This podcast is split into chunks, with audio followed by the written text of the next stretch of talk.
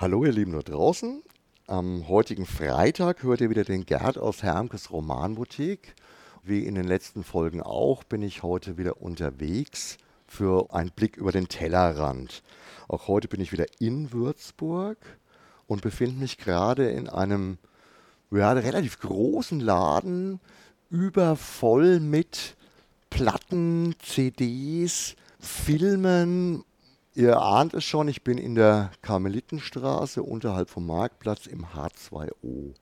Also relativ in der Nähe der Fußgängerzone, wirklich deutlich noch Innenstadt. Es freut mich sehr, dass ich heute hier sein darf. Hallo Horst, danke für deine Zeit. Hallo Gerd, herzlich willkommen im H2O. H2O, der Secondhand Plattenladen in Würzburg, CD-Laden und Musiktonträgerladen ja, irgendwie so, wenn ich an früher denke, gab es da noch viel, viel mehr und da sind wir auch bei einem echt schönen Thema für den Anfang, das mich persönlich auch wirklich sehr interessiert. Tonträger und auch Bildträger sind ja heute fast schon ein bisschen ein Anachronismus im Zeitalter von Streaming und von Spotify und was weiß ich, wo alles immer scheinbar ständig zur Verfügung ist. Dann wird mal wieder das Comeback der Schallplatte gefeiert oder sonst was, aber ich glaube, im Großen und Ganzen sind es alles relativ kleine Mengen. Sortiert es doch mal ein bisschen ein für mich, wie sich das entwickelt, wie im Moment wirklich echte, haptisch fühlbare Träger von Ton und Film noch angenommen werden. Also ich kenne jetzt nicht die Zahlen in der Hinsicht, dass ich jetzt unterscheiden kann zwischen wie wird Musik gehört über Tonträger im Vergleich zu Streaming. Da habe ich jetzt keine keine absolute Zahlen oder Relation. Ich denke, im Vergleich zu meiner Jugend ist es so, dass die Leute mehr Musik hören, weil Musik verfügbarer ist. Eben auch durch das Streaming, Smartphone, da ist was drauf und man läuft durch die Gegend, kann Musik hören. Das gab es früher natürlich auch mit, mit dem Walkman, aber war schon halt alles ein bisschen aufwendiger. Das heißt, Musik an sich ist verfügbarer, gilt auch für Filme ich denke, dass die meisten Tonträger, also diese physischen Tonträger, sei das jetzt CD oder Schallplatte, eher im Heimischen verwendet werden, also zu Hause.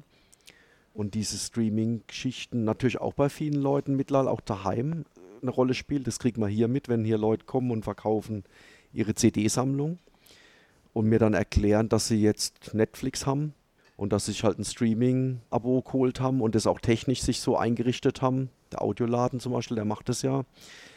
Und damit fallen die komplett raus aus CDs und Schallplatten. Das Interessante ist natürlich jetzt, dass die Tonträger, Platte oder, oder CD eine Nische sind. Das ist mittlerweile klar. Man kann das auch darin festmachen, dass ich immer so salopp sage, dass ich mit der Kundschaft älter werde. Also ich angefangen habe, mir Platten zu kaufen damals, da war ich so 12, 13, 14. Dieses Publikum habe ich hier überhaupt nicht mehr. Mhm. Das heißt, das fängt halt so mit vielleicht den 20ern an und baut sich dann bis in die, ich sage jetzt mal ganz grob, 70er auf. Mhm. Der Schwerpunkt liegt aber bei über 40 bis eben 70. Für uns war das damals ja schon noch eindeutig so. Man ist da als kleiner Steppke dann in den Agilo oder was der Geier, mhm. was es damals alles so gab an Läden rein. Und Oh, und da waren Menschen, die sich ausgekannt mhm. haben und da waren unglaublich viele Platten und es war toll und man hatte ja auch gar keinen anderen, gar keine andere Möglichkeit, sich an die Musik ranzutasten. Klar über Radiosender und ansonsten über Freunde, die halt diese Musikrichtung gehört haben und dann hat man sich mal ausgetauscht die Möglichkeiten von heute sind natürlich überhaupt in keinster Weise da gewesen. Und da gebe ich dir recht, es wird mit Sicherheit mehr gehört und auch mehr divers mhm. gehört. Aber hier geht es ja eindeutig nicht nur um die Musik, sondern hier geht es ja auch um den Verkauf von physischen mhm. Tonträgern. Also ich finde 20 schon interessant, dass es bei 20 losgeht. Ja, im Endeffekt schon auch die jungen Erwachsenen dann doch noch immer physische Tonträger kaufen. Das liegt an dem, was du schon angesprochen hast mit diesem äh, Platten-Comeback oder LP-Vinyl-Revival. Da ist es hip geworden, einen Plattenspieler zu haben und Platten zu hören. Das ist einfach so ein Trend. Mhm. Genauso wie es zum Beispiel auch einen Trend gibt, in bestimmten Kreisen Kassetten zu hören. Also was wir jetzt fast gar nicht haben. Wo ich ehrlich gesagt immer froh war, dass der Scheiß vorbei war, weil ich das immer minderwertig empfand. Bandsalat, Bandgerissen, jeder, der damit groß geworden ist, kennt die Ärgernisse. Deswegen gehört es für die dazu. Und da ist es dann wirklich, und jetzt wird es auch interessant, für die ist es so extrem, dass die dann Platten kaufen, aber für die ist ein absolutes No-Go, eine CD zu kaufen. Mhm. CD geht nicht. Während ich jetzt bei den Eltern da viele habe, die da relaxed sind, die sowohl eine Platte wie eine CD kaufen. Die haben da also jetzt keine Berührungsängste in die eine oder die andere Richtung. Okay. also ist es ist schon nach wie vor einfach genügend Kundschaft da, die den physischen Tonträger schon auch noch wertschätzen. Da gab es mal eine Studie in Deutschland, auf Deutschland bezogen, wie viel die Leute im Monat für Musik ausmachen, also die musikaffin sind. Mhm. Und da hat sich wirklich herausgestellt, dass das Budget immer gleich ist. Natürlich ist in dem Budget dann zum Beispiel auch drin sowas wie Konzertbesuche. Die sind jetzt zum Beispiel natürlich seit zwei Jahren ziemlich behindert, sag ich mal, oder was heißt behindert, finden halt einfach nicht statt oder eingeschränkt statt. Und da hat sich meiner Meinung nach dann auch was hin verschoben, dass das Geld, das man quasi für Konzerte nicht ausgibt, dann in Tonträger steckt. Ich habe das erlebt, weil ich ja selber ein kleines Label habe und auch Vinyl-LPs veröffentliche, aber natürlich ein ganz kleiner Fisch bin und deswegen interessiert bin an kleinen Auflagen, also zum Beispiel jetzt 300 Stück. Und die Presswerke haben dann vor zweieinhalb Jahren angefangen, auch wieder darunter zu gehen von diesen, man muss jetzt 500 Mal, mal 300 anbieten. Und dann kam Corona und plötzlich war das alles obsolet. Mhm. Haben die, die, diese Kleinauflagen sofort wieder abgeschafft. Weil diese Kleinauflagen sind natürlich aufwendig, weil mehr die Maschinen umrüsten und so weiter und so fort. Und da lag dran, dass plötzlich die Nachfrage nach Vinyl wieder gestiegen ist. Obwohl dieses Vinyl-Revival seit mehreren Jahren schon läuft. Und Corona hat es wieder befeuert, weil die Leute heim waren und haben dann gesagt, ach, jetzt kuschel ich da rum und höre Musik. Du hast jetzt aber auch von dir ein bisschen angefangen, dass du insgesamt in dem ganzen Genre natürlich auch total fest drin bist, auch mit mhm. dem eigenen Label. Erzähl doch mal ein bisschen was über dich, weil du bist ja jetzt in dem Fall hier nicht der Inhaber, mhm. du bist Angestellter, mhm. aber du bist das Gesicht in Würzburg. Also es ist ja so, den Laden gibt es jetzt ziemlich genau äh, 26,5 Jahre. Ich bin auch deswegen damals nach Würzburg gekommen, weil wir den Laden eröffnet haben. Das heißt, ich bin der Geschäftsführer hier seit dem ersten Tag. Das lag auch daran, da kann man vielleicht mal das Geheimnis lüften von dem Namen H2O. Die zwei, die damals den Laden quasi gestartet haben, die hatten die Initialen Harry und Olli, also HNO. Da mhm. kommt es her. Das ist okay. das ganze Geheimnis. Hat also mit mir nichts zu tun. Ich bin halt seit dem ersten Tag der Geschäftsführer hier drin und habe äh, über die Jahre den Laden halt geprägt, weil ich der Einzige bin, der vor Ort ist und das auch bestimmen quasi mit meiner Persönlichkeit, was hier drin passiert. Und auch drumherum, ob das jetzt ist mit Konzerten veranstalten oder das Label zu gründen oder ein Buch zu schreiben über Krautrock oder aufzulegen, mache ich ja auch noch. Das ist alles so ein Gesamtprodukt, weil Musik war für mich extrem umfassend in meinem Leben. Auch ja, privat. Genau das gleiche im Endeffekt wie bei uns. Wenn du in mhm. so einer Nische drin bist, dann musst du diese Nische leben. Ja. Oder du machst es nicht. Genau. Klar, logisch. Genau. Weil wenn das jetzt zum Beispiel ums Geld ging, da ich zum Beispiel jetzt ein, ein, BWL-Studium habe, abgeschlossen an der Uni, ich hätte durchaus was anderes machen können, wie mich in einen Plattenladen zu setzen. Das heißt also umgedreht ausgedrückt, ohne meine Leidenschaft für Musik, und zwar alle mögliche Musik, würde ich hier nicht sitzen. Weil rein finanziell ist es eigentlich, äh, kann man sagen, uninteressant. Für jemanden, dem es ums Geld geht.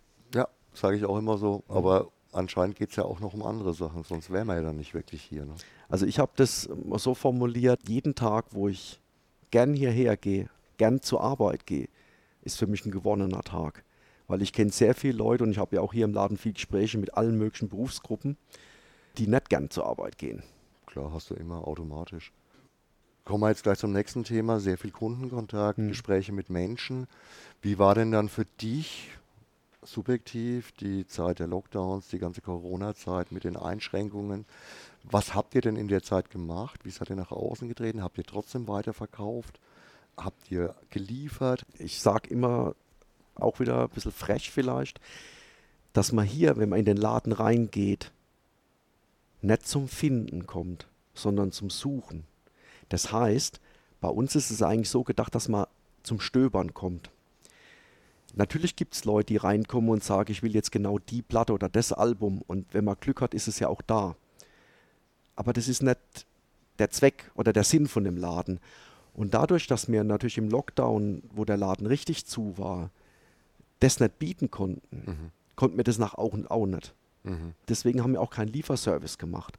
Wir haben auch bewusst, auch davor, jetzt auch vor Corona, keine Website mhm. mit unserem Sortiment, weil, das muss man jetzt mal äh, vielleicht noch erklären, wir sind ungefähr zu 80 Prozent ein Second-Hand-Laden und 20 Prozent Neuware. Und diese 20 Prozent Neuware ist in der Regel eher in Nischen, mhm. also nicht im Mainstream. So, und wenn ich diese Sachen jetzt alle, vor allen Dingen die Second-Hand-Sachen, auf eine Website packe, wo dann also quasi die ganze Welt darauf Zugriff hat, dann passiert Folgendes, wie das bei manchen Second-Hand-Laden schon geschehen ist. Die interessanten Sachen sind sofort weg und ich entwerte den Laden für die Leute, die vor Ort sind und reinkommen, um rumzugucken, weil die haben dann nämlich gar keine Chance. Die Sachen sind zu schnell weg und ich kriege auch nicht genug nach, als dass ich diesen Secondhand-Markt so bedienen kann. Das heißt, der Laden dünnt sich aus über die Zeit und wird unattraktiver, weil natürlich, wenn nur immer die interessanten Sachen schnell weg sind, dann bleibt das Mittelmaß und halt auch vielleicht der Bodensatz stehen. Das bringt mich als Laden nicht voraus, weil es gibt schließlich einen fundamentalen Unterschied zwischen stationärem Handel und Onlinehandel. Und wenn ich jetzt als stationäres Geschäft zu arg auf den Onlinehandel gehe, dann verliere ich den Status. Weil dann könnte ich mir auch irgendwo im Gewerbegebiet eine Halle mieten, die Sachen auf eine Website packen und von dort aus verschicken. Da brauche ich keine Öffnungszeit und gar nichts mehr und vor allen Dingen auch keine teure Innenstadtmiete. Mhm. Das heißt also, der Ausweg für unser Geschäftsprinzip in den Onlinehandel, wie das manche gemacht haben, der war bei uns im Lockdown meiner Meinung nach nicht möglich. Mhm. Nicht mit den Konsequenzen. Das Konzept widerspricht natürlich dummerweise auch teilweise den heutigen mhm. Gewohnheiten, weil die Leute immer mehr auf Zielkäufe aus sind mhm. und immer weniger gruscheln wollen und suchen genau. wollen. Was ich bei uns auch spüre und was mir auch immer ein bisschen leid tut und mhm. weh tut, weil für mich ist es ja auch ein Genuss. Also wenn ich in anderen Städten bin, dann besuche ich genau diese Läden und gruschel und suche, ob ich nicht irgendwelche besonders exotischen und lustigen ja. Sachen finde, weil ich das Genre liebe. Ja, genau. Das geht aber gerade so ein bisschen verloren, weil mhm die Leute sehr häufig äußeren Reizen nachfolgen. Irgendwo ist eine Werbung mhm. aufgeploppt, das musst du haben und dann wollen sie genau das und nicht einfach mal gucken. Mhm. Ist bei euch mit Sicherheit genauso. Natürlich. Jetzt ist natürlich eine der ganz wichtigen Fragen, die ich allen im Moment stelle, ein bisschen schwierig. Aber trotzdem, ich versuche es mal andersrum. Hast du das Gefühl gehabt, dass dann außerhalb der Lockdowns, also in den Zeiten, wenn er wieder geöffnet war, dass da eine gewisse Solidarität dann von Seiten eures Publikums rüberkam, dass dann verstärkt nochmal Käufe kamen? Also das Gefühl hatte ich ein bisschen nach dem ersten Lockdown. Ja. Als wir nach dem ersten Lockdown wieder aufgemacht haben, da war das schon so. Aber als zum Beispiel der zweite Lockdown war, da war das nicht mehr. Okay. Das war schon ein eklatanter Unterschied zwischen ersten und zweiten Lockdown also wir haben ja auch eine ganze Reihe logischerweise an Stammkunden, die freuen sich natürlich total. Also das merkt man dann schon. Aber es gibt natürlich auch noch andere Hemmnisse. Ich habe ja vorhin schon gesagt, dass wir auch viel Ältere in der Kundschaft haben. Und die tun sich zum Beispiel mit den Masken schwer. Gerade mhm. wenn es zum Beispiel im Sommer hier heiß ist. Da hatte ich das schon bei dem einen oder anderen gesagt, Horst, sei mir jetzt nicht böse, aber ich muss wieder gehen. Ich, das kann ich verstehen. wenn dann halt jemand mit 60 da also angenehm ist anders, sagen wir mal so. Diese Art des Einkaufens ist ja auch eigentlich genau das, was man vermeiden sollte. Sich lang irgendwo aufhalten, genau. rumkruscheln. Genau. genau. Ja, das hatte ich tatsächlich im Vorfeld gar nicht so bedacht. Das ist bei euch echt nochmal eine ganze Nummer anders. Wie seid denn ihr dann über die Zeit gekommen? Ich als Geschäftsführer, ich bin in die Kurzarbeit gerauscht. Mhm. Die anderen, die hier arbeiten, die Aushilfen, das waren quasi dann Minijobber, die waren natürlich ganz vor der Wand gestanden, was echt bitter ist und war. Klar. So die Vergessenen, da kam ja von Staat nichts mit Kurzarbeitergeld. Wir haben eine Überbrückungshilfe gekriegt, haben aber auch das Glück gehabt, dass unser Vermieter uns entgegengekommen ist. Das habe ich jetzt schon ein paar Mal gehört. Das, das finde ich auch sehr das ist also wirklich fair. Absolut sehr, sehr fair.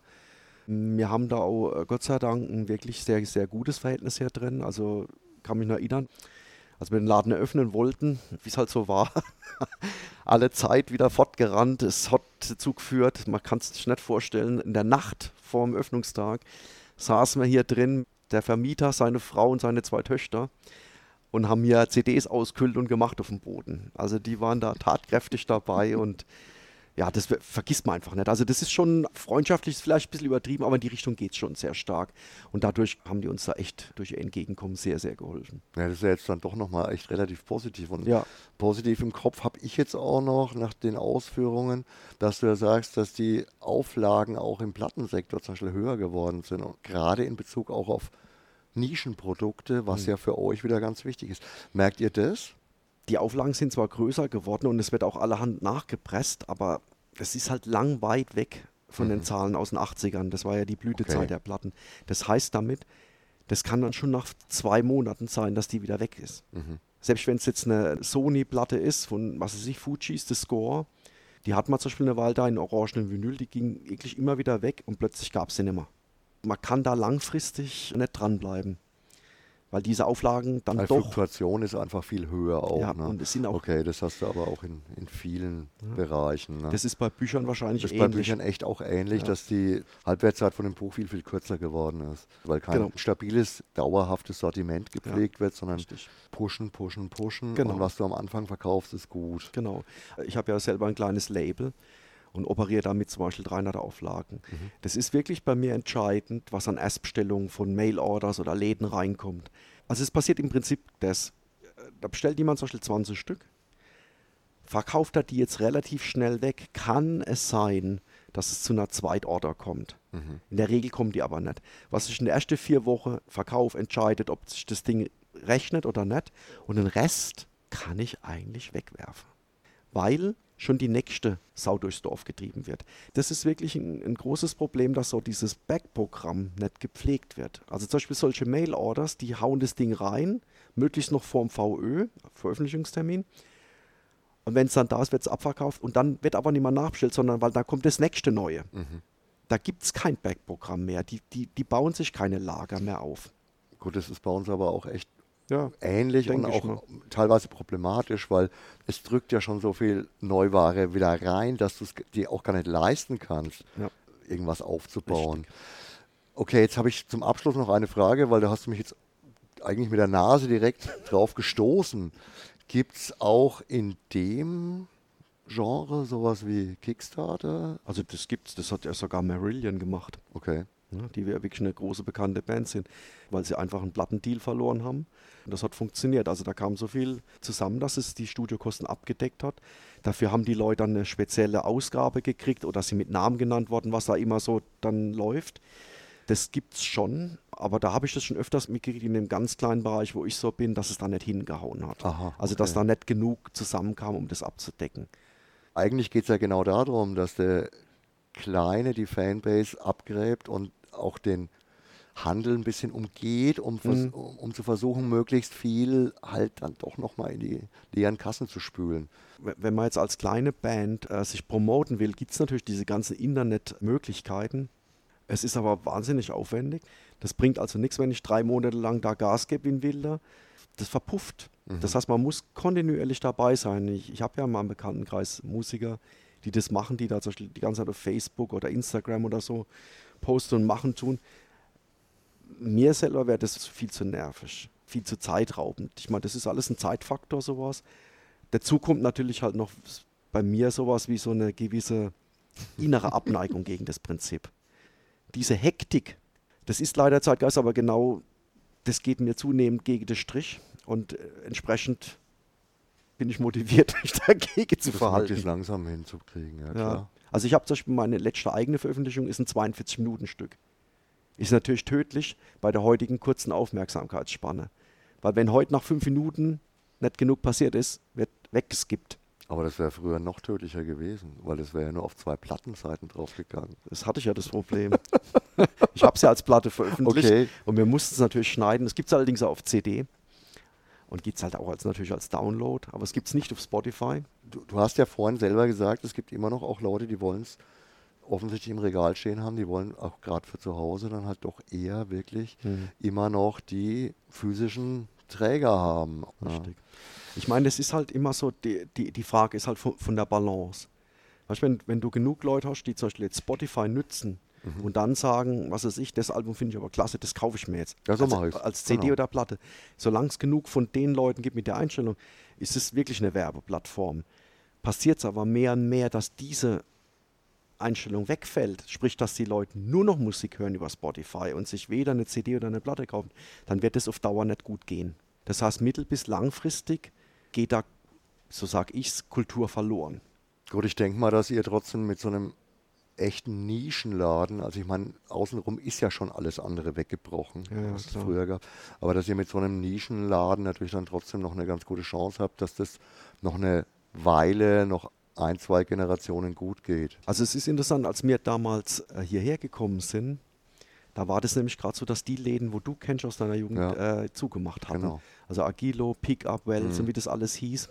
Das gab es alles schon immer. Und es ist ja eigentlich auch das Traurige. Wenn man überlegt, eine, eine Universitätsstadt wie Würzburg hat keinen Neuware-Plattenladen mehr. Mhm. Das heißt also, wo du hingehst und sagst, okay, es gibt eine neue Massive Attack, die hätte ich gerne, oder es gibt eine neue Motorhead oder irgend sowas, was dann einfach da ist, was so, was so ein Laden früher halt erfüllt hat. Das ist schon lang vorbei. Und jetzt Mhm. überleg mal, wie lang schon. Ja, lang, lang. Fast lang, 30 ja, Jahre. schon klar. Das ist halt schon erschreckend. Weil für mich war es schon immer so ein, ein kleiner Laden. Egal was er verkauft, ob er jetzt Geschenkartikel verkauft, ob er Bücher verkauft oder, oder Fahrräder. Hm. Das ist was kulturell wichtig ist, weil das ist ein Austausch, man kann sich da hinstellen, man kann sich mit den Leuten unterhalten, man kriegt normalerweise auch eine, eine fachkundige Auskunft. Aber das ist wirklich genau das, auf was ich auch hinaus will, dass diese kleinen Läden halt einfach noch ein ganz anderes Verhältnis zum Einkaufen Ja, bieten und auch eigentlich ein bisschen Lebensqualität geben. Genau. Das hast du jetzt auch wirklich sehr, sehr schön zum Abschluss nochmal gesagt. Ich danke dir für deine Zeit. Sehr gern. Ich hoffe, ihr da draußen hattet genauso viel Spaß wie wir hier. Mhm. Und auch wenn es diesmal vielleicht ein bisschen eine weniger positive Folge ist, aber ich finde sie insgesamt trotzdem rund und schön. Weniger positiv ist es ja nicht. Ich meine, wir sind ja da, immer Genau. noch da. Und wie ich ja gesagt habe, ich gehe ja gern her. Daran hat sich nichts geändert. Und es ist halt meine Leidenschaft, die Musik. Also von dem, wenn das jetzt irgendwie ein bisschen arg negativ rübergekommen ist, es ist schon positiv gedacht und ich bin auch froh, dass es den Laden gibt. Da kann ich nur sagen, wenn ihr Bock nochmal auf eure Nase reinstecken in die oldschoolige Art und Weise mit Ja. Musik umzugehen, dann ist es hier einfach das Eldorado. Das ist der perfekte Ort. Hier kann man Stunden verbringen, hier kann Genau. man wühlen, hier kann man Fachgespräche führen. Schaut euch das H2O an. Ich wünsche euch ein schönes Wochenende und sage wie immer, ciao, arrivederci, euer Gerd.